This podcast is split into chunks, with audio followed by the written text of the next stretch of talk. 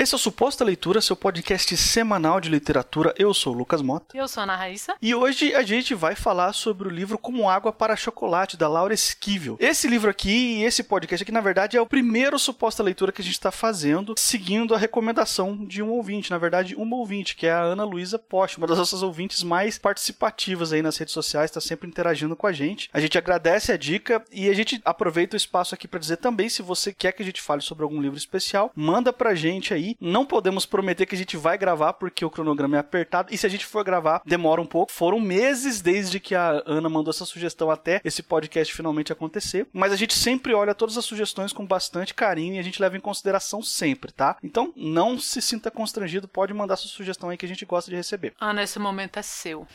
esse podcast. Nossa, e a gente gostou muito. Primeiro, porque ela já falou que era uma autora mexicana, que era realismo fantástico, e a gente já ficou interessado, né? Então, façam uma boa curadoria das indicações de vocês. E a gente já ficou super. super... Nossa, a gente leu de um dia pro outro. A gente tinha colocado no nosso cronograma, porque tem isso, a gente faz um cronograma, acho que a gente já comentou isso aqui. E aí, quando a gente começou a ler, foi assim: ó, oh, tô acabando tipo, no outro dia. Não só porque é um livro curto, ele tem 218 páginas por aí, mas também pela história, assim, que é uma história que te cativa. E a gente vai fazer um episódio de análise, então se você é spoiler fóbico, volte depois de ler. Se você não pretende ler e quer acompanhar a discussão com a gente, fica à vontade pega um chocolate e nos acompanha aqui. Tanto eu quanto o Lucas lemos a mesma edição, na tradução da Mônica Maia para Record. É um dos selos da Record que chama Best Balls. Mas esse livro tá, tá traduzido no Brasil, essa nossa edição é de, é de 2015, mas ele tá traduzido no Brasil desde do, da década de 90, então ele é um, um livro relativamente fácil de encontrar. Ele é o livro mais famoso da autora, então você consegue achar ele em espanhol, se você lê em espanhol ou em português. Tem filme, não podemos falar do filme que não vimos. Não pretendo ver também, sorry não, não, se eu tivesse visto antes, mas depois que eu li, eu não quero ver mais. Mas é famoso, é, é fácil de encontrar e tem motivos para ser famoso esse livro, porque ele é um livrão. Ele é um livro dividido em 12 capítulos e cada capítulo tem o nome de um, um, mês do ano. Minha primeira percepção é que o livro se passaria no, no período de um ano porque, né, ele é janeiro, fevereiro até dezembro. Mas não é, na verdade, ele pega toda a vida, ele é contada por uma sobrinha neta da personagem principal e chegou uma hora que você até esquece, porque as camadas de narração se costuram tão certinho que você até esquece que tem uma outra pessoa narrando, sabe? Dentro da narrativa. E ele pega desde o nascimento da Tita, que é a filha mais nova de uma família de três filhas, que o pai morre assim que ela nasce e ela é a família, né? A mãe controla aquela família com mão de ferro. A mãe é uma pessoa horrorosa. Que pessoa horrorosa? Ela é horrorosa, ela é péssima. E eles, elas moram num rancho, então o rancho ele é quase autossuficiente da cidade. É, é aquela forma que ranchos e fazendas funcionavam antigamente, né? Que, que eles conseguem ser mais ou menos autossuficientes ali na plantação, na, na alimentação familiar e tudo. Elas vivem ali com as empregadas da casa, com os empregados do rancho e num vilarejo que ele faz fronteira com os os Estados Unidos. Então, o outro lado da ponte já é o Texas. Então, eles têm um pouco dessa influência americana, né? Tem um médico que é americano. Você ouve notícias de pessoas que foram para os Estados Unidos e a história se passa no meio da Revolução Mexicana. Então, é naquele período ali de 1910 que o exército de Pancho Villa estava nas cidades e eles estavam em franca batalha com, com, com o exército republicano. E aí é nesse meio que toda a história vai se passar, entremeada por receitas, porque a Tita é uma mulher que foi criada na cozinha. A cozinha, ao mesmo tempo, na história que ela é um espaço de resistência, ela é um espaço de opressão. E eu acho que foi o, o que me, mais me chamou a atenção nessa história, assim. Porque a Tita, ela aprende com a Nátia, que era a empregada da casa, e era daquela aquela coisa típica latino-americana, né? Que a pessoa é criada dentro da casa, assim, a empregada. Então é a famosa quase da família. Mas a, a, a Tita tem pela Nátia um, um, amor de filha, assim, porque a Nátia que cria ela. Então ela não, mama, não mamava na mãe, então a Nátia criou ela com receitas e ela cresceu no meio daquela cozinha e ela cozinha maravilhosamente bem. E aí cada capítulo, esse livro é feito meio, meio como uma metaficção, ele te mostra como ele é feito. Então ela começa com os ingredientes de uma receita e ela vai contando a história e a história entremeada pelo modo de fazer daquela receita.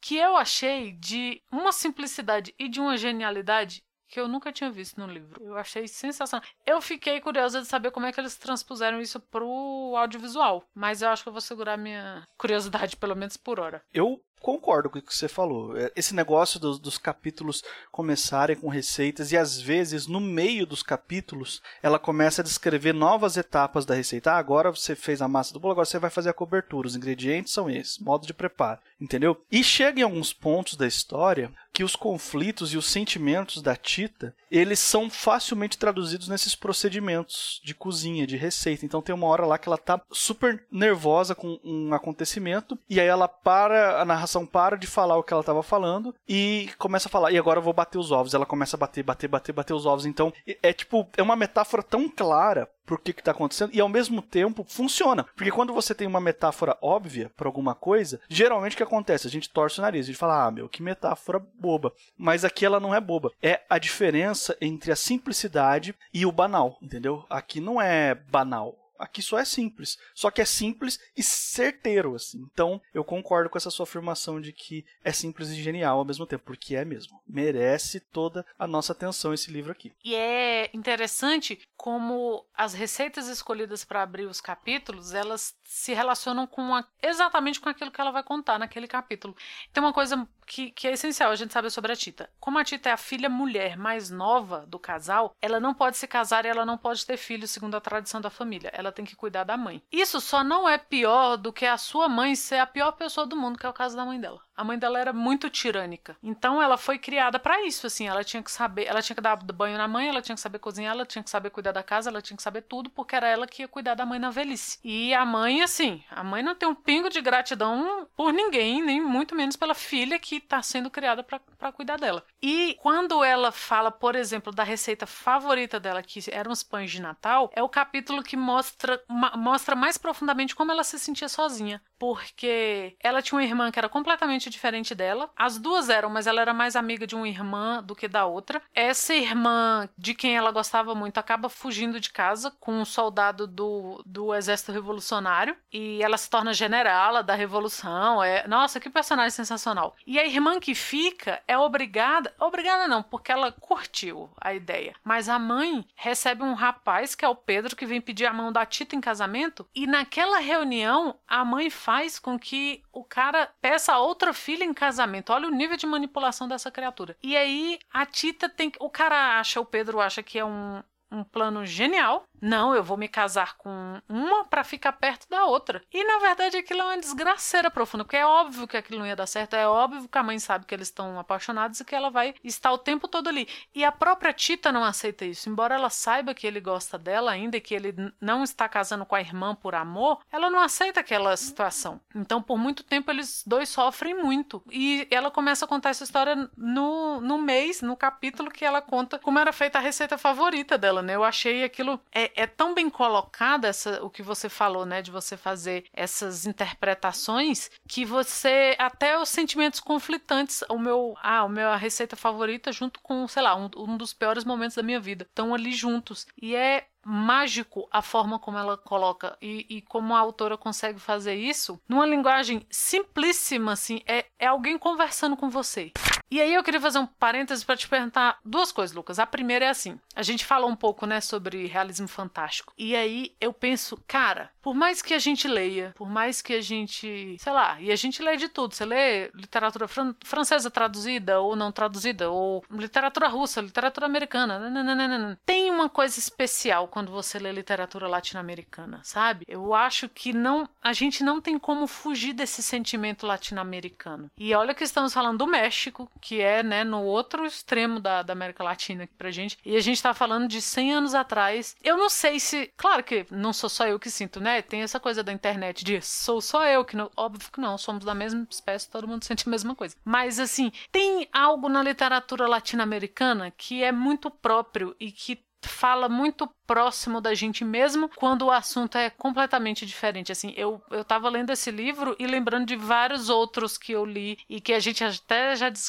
discutiu aqui. O, o próprio Menino que Contava Filmes e outros. Não tem como você escapar dessa aura latino-americana da literatura latino-americana. Eu não sei como você se sente assim quando você lê. Eu nunca tinha pensado por esse ângulo, mas ouvindo você falar agora, é muito isso, sabe? Isso não acontece só aqui no livro da Laura Esquivel também, mas é, tudo tudo que é literatura latino-americana que eu consumo, eu sinto como se eu estivesse lendo histórias de conhecidos meus, em, em, em, cenários que são do meu dia a dia, de lugares que eu cresci, mesmo que não seja, sabe? Mesmo que seja de outro país, de outra época, numa realidade completamente diferente, é mais próximo da gente. Eu até comentei com você um tempo atrás em off que eu queria ler mais autores latino-americanos e eu falei isso meio que só por uma vontade que eu não tinha parado para pensar a razão. Mas ouvindo isso que você falou agora, eu junto as coisas e eu acho que é isso, sabe? Pra gente ler literatura latino-americana, inclusa a brasileira nesse pacote, né? É especial mesmo, porque a gente tá lendo a gente mesmo. A gente tá consumindo a nossa história contada por pessoas como a gente, que tiveram é, mazelas muito similares às nossas, né? A gente, por exemplo, a gente tá falando aqui de realismo mágico, e é muito importante pro realismo mágico o cenário político do país de quem escreve. Pelo menos em sua origem, né? Isso, claro que sofreu variações e colaborações de diversos autores do mundo inteiro ao longo dos anos, mas na origem do realismo mágico é isso. É, as ditaduras da América Latina são muito importantes, né? As revoltas e todo o cenário político é muito importante para compor esse cenário que é, é real, tem a crueldade do real, mas tem a, a leveza da magia, a leveza do fantástico. Então é uma forma sensível de você retratar uma realidade escrota, entendeu? Isso é muito característico nosso aqui da da América Latina. Então, acho que por isso tudo é, é muito especial para mim ler esses autores e é ainda mais especial quando esses autores estão escrevendo realismo mágico para mim. Então, eu tenho essa relação sim com o texto.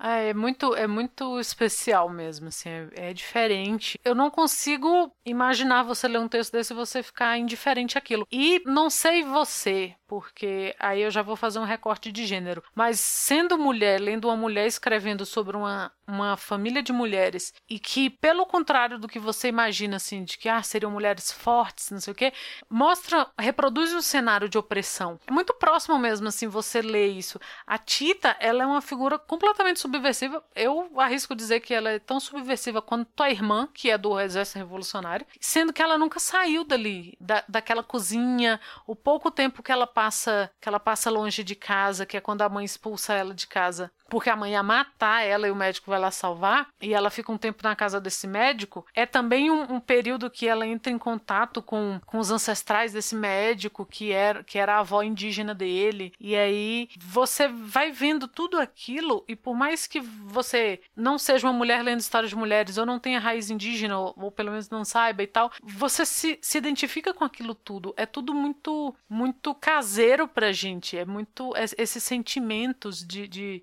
que, que, trazem, que são comuns, eu acho que a todo latino-americano. E sempre assim, você vê, ela, ela está numa família opressora onde ela consegue um, um, um, espaço de subversão, que é a cozinha, e eles estão num momento político de opressão, que é um momento de revolução, é um momento de guerra, e mesmo assim, a, sei lá, a irmã consegue um, um posto dentro do, do exército e a irmã consegue se libertar é, física e sexualmente da, da pressão daquela família, daquela mãe. E então tudo tem. Você vê que de dentro da subversão, de, de dentro da opressão surge a subversão, assim. E que não tem, por, por mais que. E a história da América Latina é isso. Por mais que você pressione, por mais que você tenha momentos horrorosos e situações escrotas, como você falou, é dali de dentro que surge a inquietação e que surge a subversão. E tem a frase, né, que a gente repete que o brasileiro não tem um dia de paz. O latino-americano não tem um dia de paz, ele não tem uma década de paz na sua história. E eu não sei se isso conseguiria ser reproduzido de outra forma nas nossas artes e principalmente na nossa literatura. Você tinha falado que tinha duas perguntas, você fez uma só. Você queria que ela ficasse com Pedro? Puxa vida.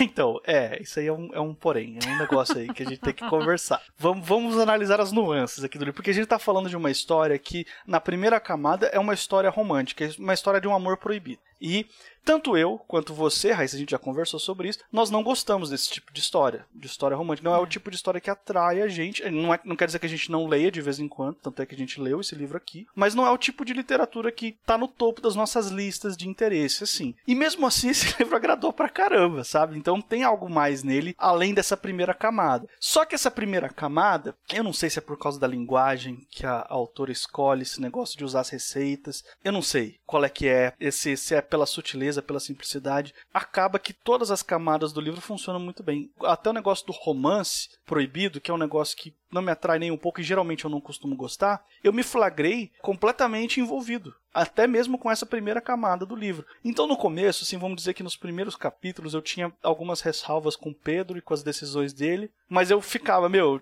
ok, a Tita merece ficar com esse cara, entendeu? Não, não porque ele mereça ela, mas ela merece ficar com ele porque se é o que ela quer, então ela merece. Só que aí da metade para frente eu comecei a ficar, eu não quero que ela fique com o Pedro, não. O Pedro é um, é um desgraçado, esse cara aí teve muita Ai, oportunidade. Que trouxa! Teve, ele é trouxa. Teve um monte de oportunidade de fazer o que devia fazer, não fez, e teve muita oportunidade de ficar calado que ele desperdiçou também, né? Muita, muita. Meu Deus. Tem hora que você fica assim, ó, cala a boca, sai daqui. Nossa, meu Deus. e eu acho que é totalmente proposital ela queria, sabe, o, esses personagens. E como o Pedro e o John, que é o médico, que é completamente apaixonado pela Tita, como eles são opostos e a Tita gosta dos dois da mesma forma, não da mesma forma, mas ela gosta dos dois e ela chega a ficar em dúvida entre os dois. E eu fiquei, ah, não, casa com o John, ele tem casa própria, ele não vai. Ele não vai encher seu saco. O Pedro mora na casa da sogra, pelo amor de Deus. E, e o, o, outro tem um filho, tem uma, uma vida estabilizada, era um querido, ele era, era cientista. Meu, ah, não. Chegou uma hora que eu não suportava mais o Pedro. Então, o John, quando ele aparece na história, eu fiquei esperando os podres dele aparecer e não vinha. Ele era muito perfeitinho. Aí quando eu vi que ele era muito perfeito, eu passei a ter certeza absoluta que a Tita não ia ficar com ele. Eu fiquei muito assim, tipo, meu, ela não vai ficar com esse cara. Vai acontecer alguma coisa. E ela mesmo fala assim: "Nossa, quando eu tô com ele, eu sinto uma paz e eu sinto que tudo pode dar certo". E eu pensando: "Então vai, pelo amor de Deus, não vai". Não, ela queria o caos mesmo, ela queria a subversão ali, porque. Ai. Mas é o que você falou, ela merecia ficar com ele porque ela queria muito, não por ele, porque ele é um trouxa, que banana. Ele não agiu de vontade própria uma vez na vida dele. Ele, tá, ele sempre foi empurrado assim. A sogra decidiu com quem que ele ia casar, aí o pai decidiu não sei o quê, aí a Tita que decidiu que ele ia ficar com ela no final. E ó, oh, que inferno, que homem trouxa. Meu Deus.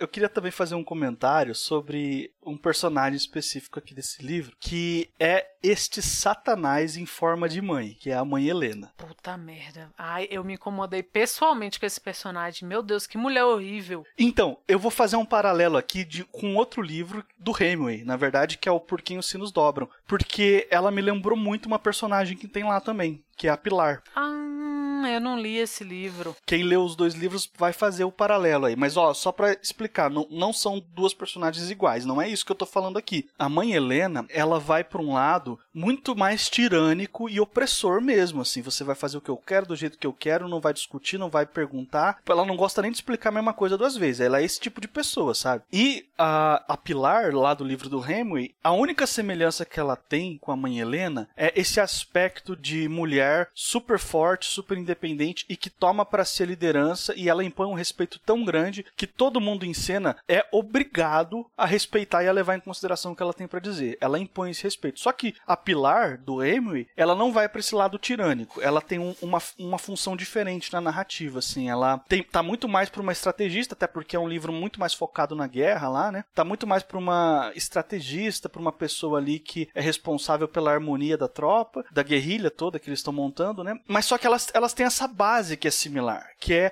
esse negócio de impor respeito, enquanto uma impor, impõe respeito porque ela, ela merece o respeito, que é é o caso da Pilar, a outra impõe respeito pelo medo. Ela gera um medo muito grande em todo mundo ali. Só que mesmo assim, eu ainda acho que a mãe Helena aqui desse livro, ela tem ainda mais camadas do que a Pilar do livro do Hemingway, porque com todas essas ressalvas que a gente tem com a mãe Helena, esse desgosto que ela causa na gente, assim, a gente não gosta mesmo, não concorda com ela em nada, ainda assim, a grande cena heróica do livro é dela. Entende? Qual que é o nível de, de nuance que tem essa personagem? Quando o exército revolucionário chega lá para destruir o rancho e não destrói, né? Foi o único momento que eu tive simpatia por ela, o único. Depois, meu Deus, ela fica, ela fica aleijada e eu não tive dó dela, assim. Eu... É. Mas realmente, essa cena é foda, é foda, é muito boa. É assim, a gente tá fazendo aqui uma análise, então pode ter spoiler. Eu gostaria de descrever um pouco melhor essa cena, porque chega um momento que ela, ela manda as filhas dela se esconderem no porão, porque tá vindo o exército, eles vão pegar tudo que tem ali de alimento e, e elas têm medo de que o exército vai é, abusar da, das meninas ali. Então ela manda as, as meninas esconder no porão e ela vai receber todo mundo. E chega o cara lá com toda a pompa em circunstância, cheio, cheio de soldado, e fala para ela tá dentro da casa,